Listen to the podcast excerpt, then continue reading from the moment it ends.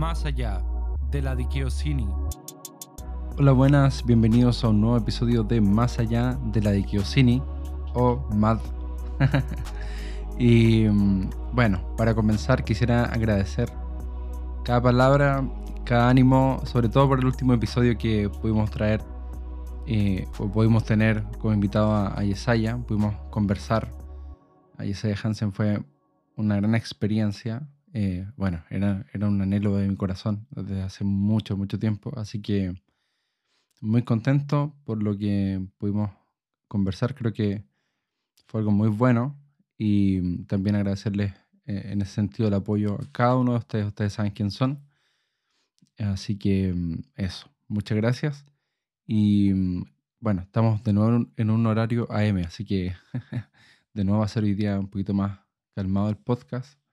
Pero con todo eso quiero invitarte a, mm, a que tú puedas apoyar este podcast. Hay muchas formas de hacerlo. Siempre las digo, pero nunca está de más. Puedes darle like al video en YouTube. Eh, ayuda mucho suscribirse, comentar, Puedes seguir ahí en, en Spotify si, si sigues el podcast por ahí. Calificarlo, eso también nos sirve. Bueno, y, muchas formas más, ¿ya? Compartirlo, obviamente. Así que te quiero invitar, si, si, te ha gustado este contenido, si de algo te ha servido, aunque sea un poquito, que puedas eh, apoyarnos. Y, mm, y bueno, hoy día no, traigo nada muy preparado, eh, voy a ser muy sincero. La verdad es que todavía estoy como procesando este tema que hoy día vamos a conversar. Y, mm, eh, y, si quizás hay algo que sonó no tan lógico, bueno, perdónenme. Como les digo, es una reflexión que está en pañales todavía. Eh, es curiosa esa expresión, en pañales. Bueno, el capítulo de hoy se llama Relatos Salvajes. Mm, y, y, pienso que si la vida fuera una balanza, últimamente yo estaría en el lado más extraño, más raro, más freak del cristianismo. Em, últimamente me he sentido fascinado con, con, lo que el Espíritu Santo puede hacer, con la obra del Espíritu Santo. De hecho, hace poco tuvimos un, tuvimos un congreso con los jóvenes de, la iglesia y fue, fue muy bueno, fue espectacular podernos ver después de, tanto tiempo en pandemia, poder compartir más de un día juntos, más de una tarde, más de un par de horas y fue, fue increíble. Y, mm, ahí, bueno, vimos mucho de... Una de mis oraciones era, era poder eh, ver mucho del Espíritu Santo en eso. Y lo vimos, o sea, vimos como el Espíritu Santo obró en, los tiempos de oración. bueno, no solamente es lo, lo, que parece más espiritual, ¿ah? sino también en aquellas cosas más sencillas, en las conversaciones, en los momentos de risa, em, y así en muchas otras cosas más. Yo pude ver al Espíritu Santo obrando y, y, era mi anhelo. Como te digo, estoy en, si la vida fuera una balanza, estoy en el lado más raro del cristianismo en este momento y estoy muy metido en ese lado de la balanza. A veces ando en ese lado donde soy más lógico y quiero explicarlo todo. En este tiempo he estado en el lado extraño. Y bueno, para comenzar este capítulo quisiera que pudiéramos leer un, un, verso, un versículo, em, que un poco retrata la obra del Espíritu Santo en la iglesia de Hechos. ¿ya? Y me gusta mucho e, este, este pasaje. Así que este pasaje está en Hechos 19 del 11 al 12. Y dice así, y Dios hacía milagros, ah, por si acaso, está, estamos leyendo una versión que se llama la, la Biblia textual. En otras versiones sale la misma, el mismo sentido, más no con las mismas palabras. Pero me llamó mucho la atención en esta, en esta versión. Eh, lo vamos a leer en esta versión. así que te lo, te lo leo. Dice así. Y Dios hacía milagros no comunes por las manos de Pablo, de tal manera que hasta llevaban paños o delantales de su cuerpo a los enfermos y las enfermedades se alejaban de ellas y los espíritus malignos salían. otras versiones dirían, y Dios hacía milagros extraordinarios por las manos de Pablo.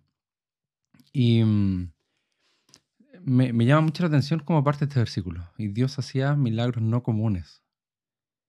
Eh, hay, algo bien curioso en esto, creo yo. Probablemente este, el, autor de este libro es Lucas, por lo que era contemporáneo al acontecimiento de, esta, de, estos hechos. Em, y por lo tanto estaba empapado de la mentalidad de la iglesia en ese momento. Em, entonces, ¿por qué digo esto? Porque usa la expresión milagros no comunes. Y mm, si uno se pone a pensar en esa frase, eh, uno pudiera decir, bueno, si existían milagros no comunes, entonces eso quiere decir que existían milagros comunes. Lo cual es súper extraño porque en realidad, si tú te pones a pensar, común y milagro no son palabras que van de la mano. Em, de hecho, milagro eh, uno lo pudiera interpretar o definir como eh, precisamente una alteración de la realidad. no, milagro no tiene que ver con algo común. Entonces me llamaba mucho la atención por la, la expresión aquí utilizada y pensar que existían milagros comunes, milagros que sucedían todo el tiempo. Y, o sea, para nuestra lógica es, muy raro, muy extraño, pero parece que era parte de la mentalidad de, la iglesia de ese tiempo y parece que era parte de la forma que el Espíritu Santo interactuaba con, con la iglesia. Una mentalidad totalmente ilógica para nosotros. No sé, pensaba en una conversación de ese tiempo.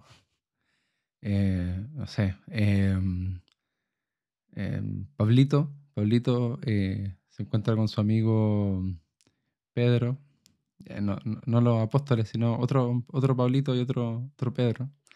Pedro y Pablito le, pregunta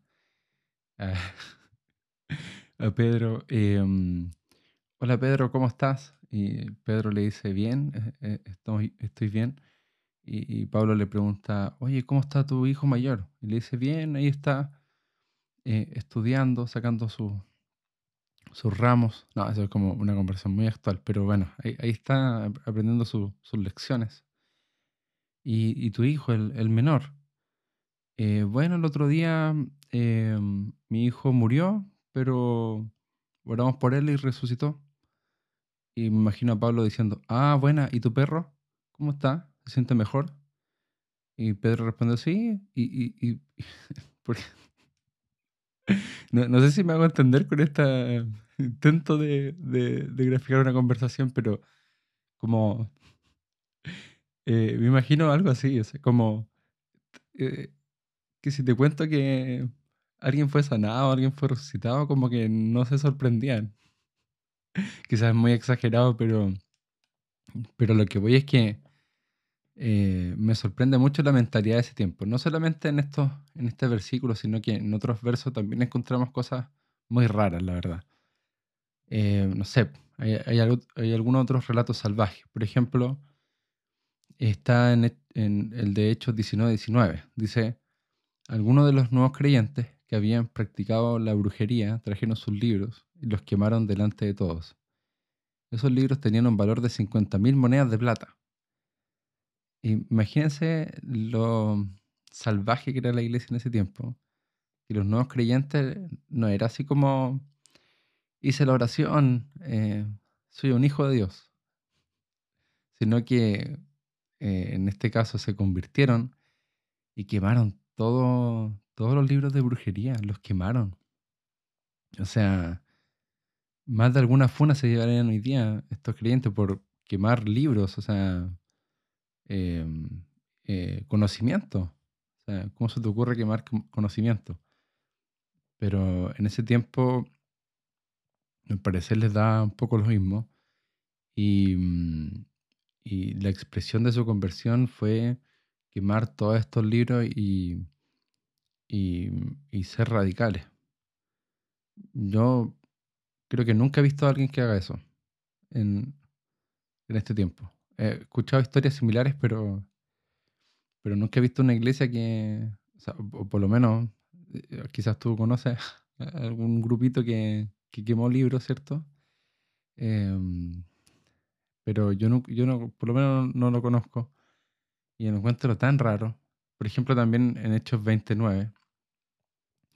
29, Hechos 20, verso 9. No, 29. Eh, dice, y un, llamado, y un joven llamado Utico, que estaba sentado en la ventana, rendido de un sueño profundo, por cuanto Pablo desertaba largamente. Aquí, bueno, Pablo la típica del pastor, ¿cierto? Que se alarga en la prédica, dice, no, si me queda lo último, me quedan los últimos cinco minutos. Y bueno, esos cinco minutos se transforman en media hora.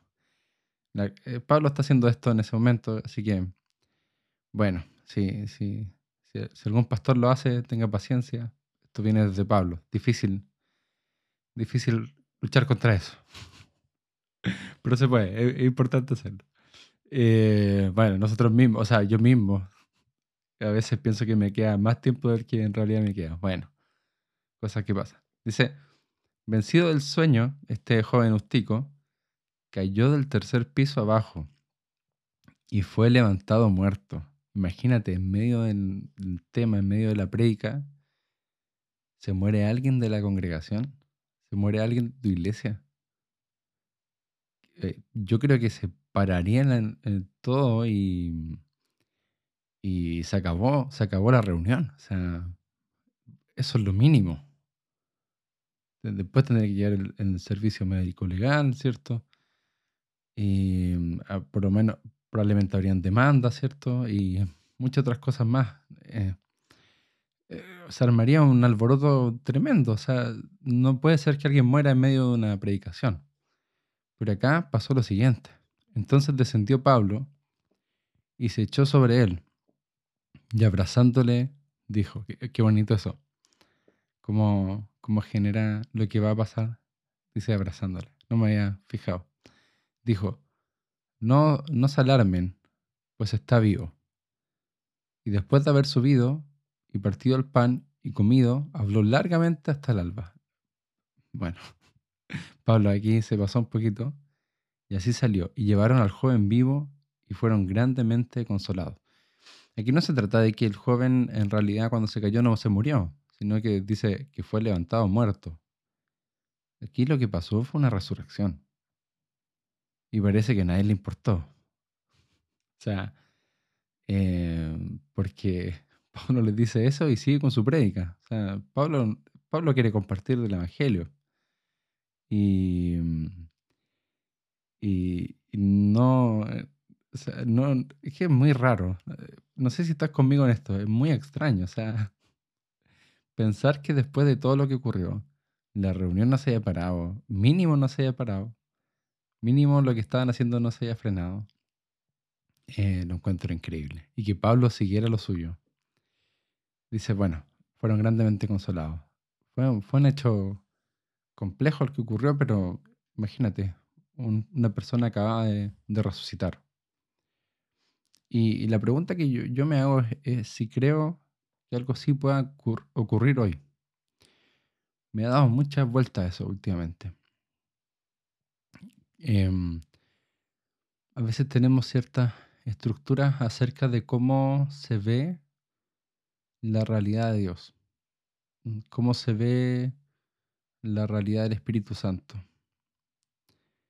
Y mm, yo creo que un paso adelante en nuestra relación con Dios tiene que ver con aceptar que la realidad de Dios puede verse de formas muy incoherentes. Eh, a veces intentamos esquematizar las respuestas del Espíritu Santo. Creemos que si, nosotros hacemos tal cosa, el Espíritu Santo va a obrar de tal forma. Pero la verdad es que al parecer eso es muy difícil. Por lo menos la primera iglesia lo tenía claro. Em, la, incoherencia, lo salvaje del Espíritu Santo era parte importante y fundamental en esta, en esta iglesia de hechos. Era parte de la normalidad, los milagros comunes. Y, mm, y esto es, por lo menos nos da para pensar, porque mm, lo que más nosotros hablamos en nuestra iglesia es que buscar que Dios nos acepte. Y mm, yo creo que eso es algo muy seguro, o sea, Dios nos va a aceptar. Eso para mí por lo menos es, una convicción. Dios te va a aceptar como tú eres. Pero mm, lo que sí no es, no es una convicción y no lo encuentro tan seguro es si nosotros somos capaces de aceptar al Espíritu Santo en todas sus dimensiones. Vea como se vea, diga lo que nos diga, se presente como se presente. ¿Soy capaz de eso? me, me dado muchas vueltas. O sea, a propósito del Congreso, pasaron situaciones incluso trágicas em, que prefiero no, no, comentar por ahora. Em, y, y, una de las preguntas que me hacía era, em, o, o, más que una pregunta, era una convicción que tenía, es que incluso la tragedia uno puede ver el plan de Dios desarrollándose. ¿Qué tal si, si el mover del Espíritu Santo no se ve como sanidades, sino que se ve como tragedias, sino que se ve como problemas, se ve como algo inesperado, algo que no nos gusta? ¿Soy capaz de aceptarlo? ¿Soy capaz de decir, eh, gracias Dios, eh, te sigo aún en esto. Yo, yo creo que, que Jesús no nos presentó un Espíritu Santo sumiso a nosotros. No, de hecho creo todo lo contrario. Nos prometió un Espíritu Santo vivo. De, hecho dice que habla acerca del Espíritu Santo, que de su interior correrán, ¿cierto? Eh, el Espíritu Santo morando en nosotros, de su interior correrán ríos de agua viva. Em, y también habla de que, de que es como el viento, que sopla donde quiere, oye su sonido, pero no sabes ni de dónde viene ni de dónde va. El Espíritu Santo es así. Y mm, tenemos que reconciliarnos con la idea de que mm, nosotros nos mandamos en esta relación.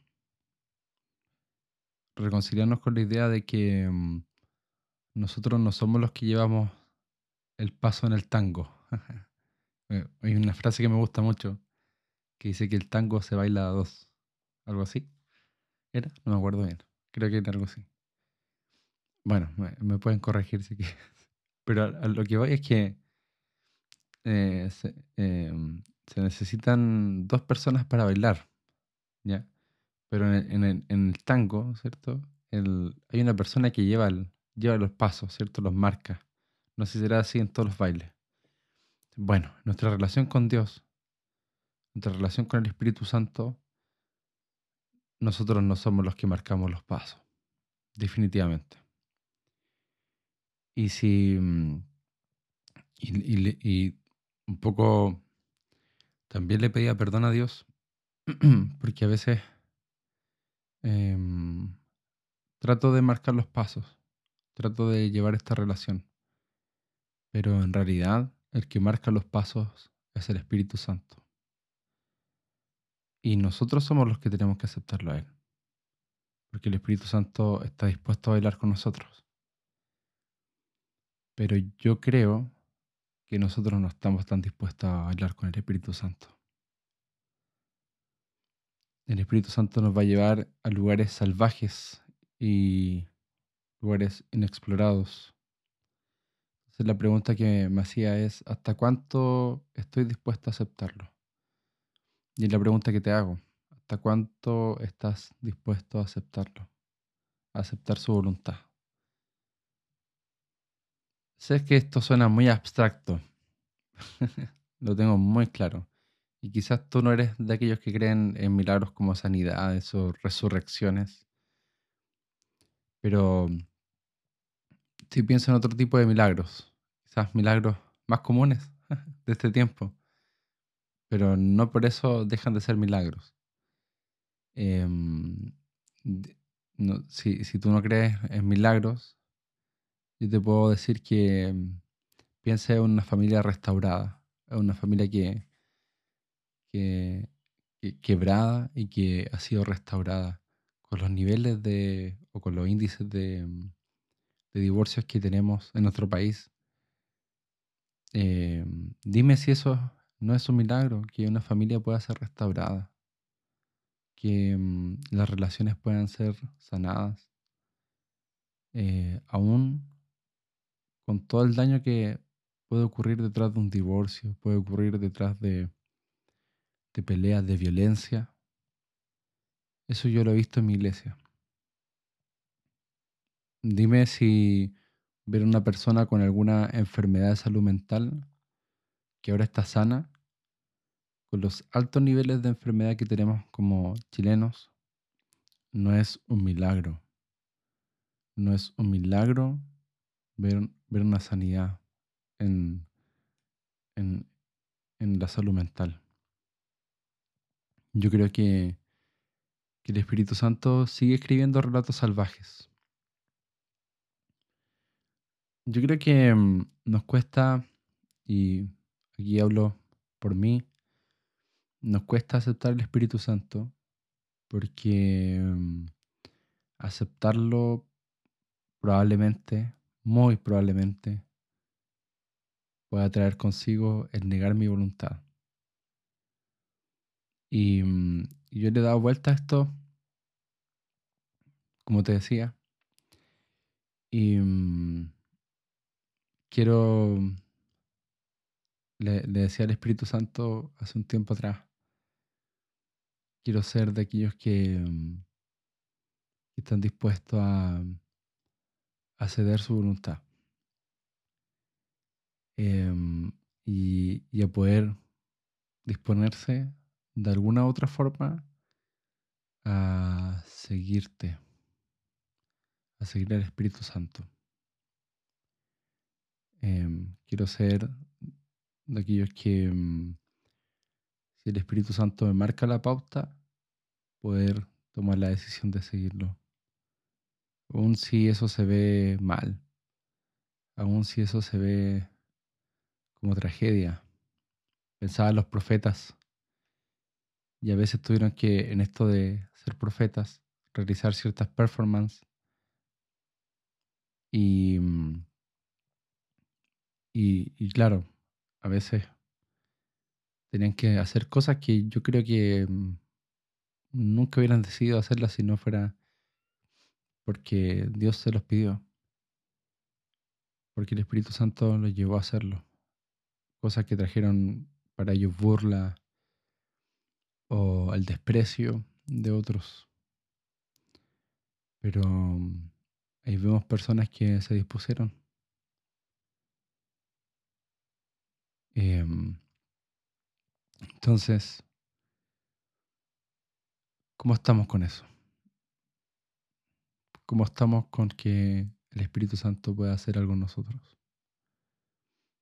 ¿Cómo le, tomamos el peso a mm, decirle Espíritu Santo, haz tu voluntad de mi familia?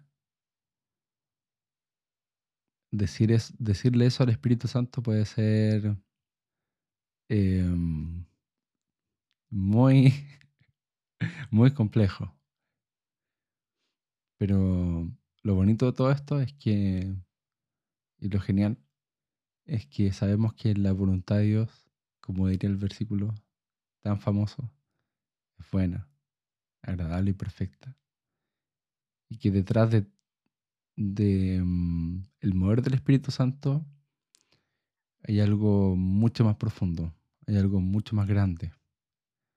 Hoy día quiero invitarte a pensar en esto. No, no te tengo una conclusión, no te tengo. Mm, no te tengo el devocional hecho.